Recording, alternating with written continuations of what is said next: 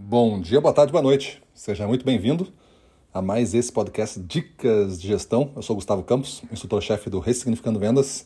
E o nosso tema de hoje é não evite as coisas que você duvida. Esse é tido como um erro dentro dos nossos cursos prêmios, bootcamps. A gente fala muito sobre a pessoa se testar em diversos laboratórios, inclusive se permitindo viver as dúvidas.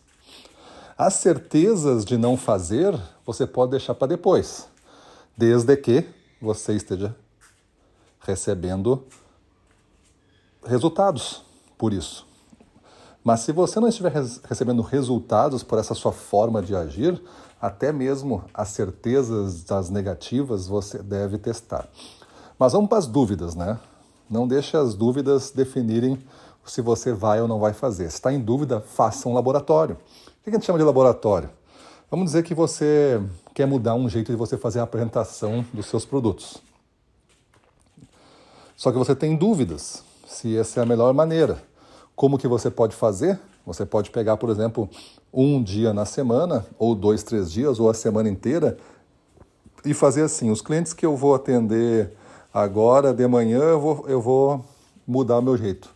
De tarde eu volto como, como eu era. Aí no outro dia, de manhã eu faço como eu era, mas de tarde eu, eu mudo, para não ter nenhuma implicação de turno.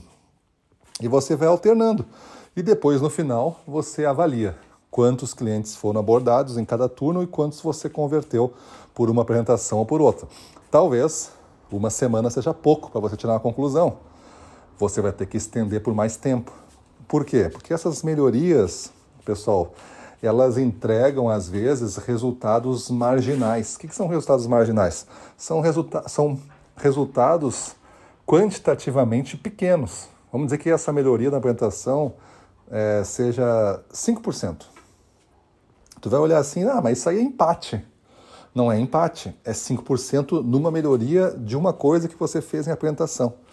Imagina se você mudar diversas outras coisas e todas elas derem resultado positivo, é 5 sobre 5 sobre 5 sobre 5 sobre 5 sobre 1 sobre 6 sobre 2.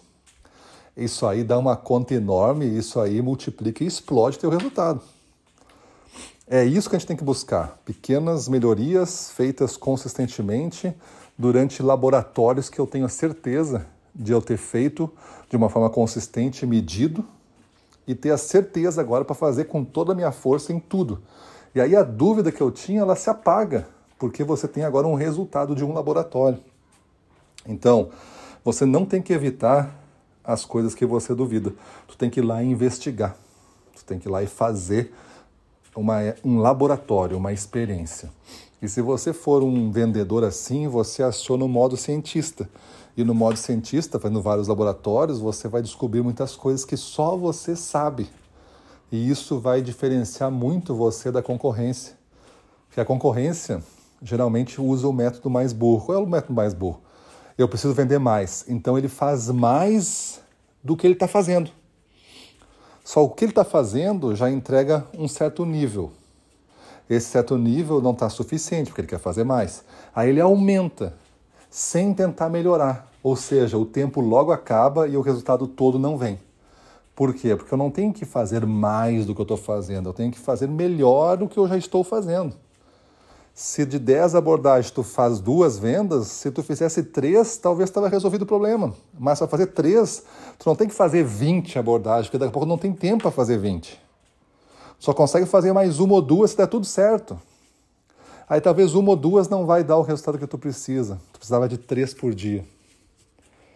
Então, pessoal, muito cuidado em você adotar modos automáticos de trabalhar.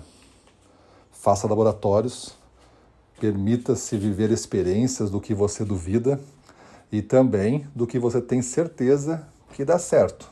Talvez exista um jeito mais certo ainda de fazer que dê mais resultado. Para mim, o certo é o que dá mais resultado. Maravilha? Então faça esse teste, mude sua vida e vamos para cima deles.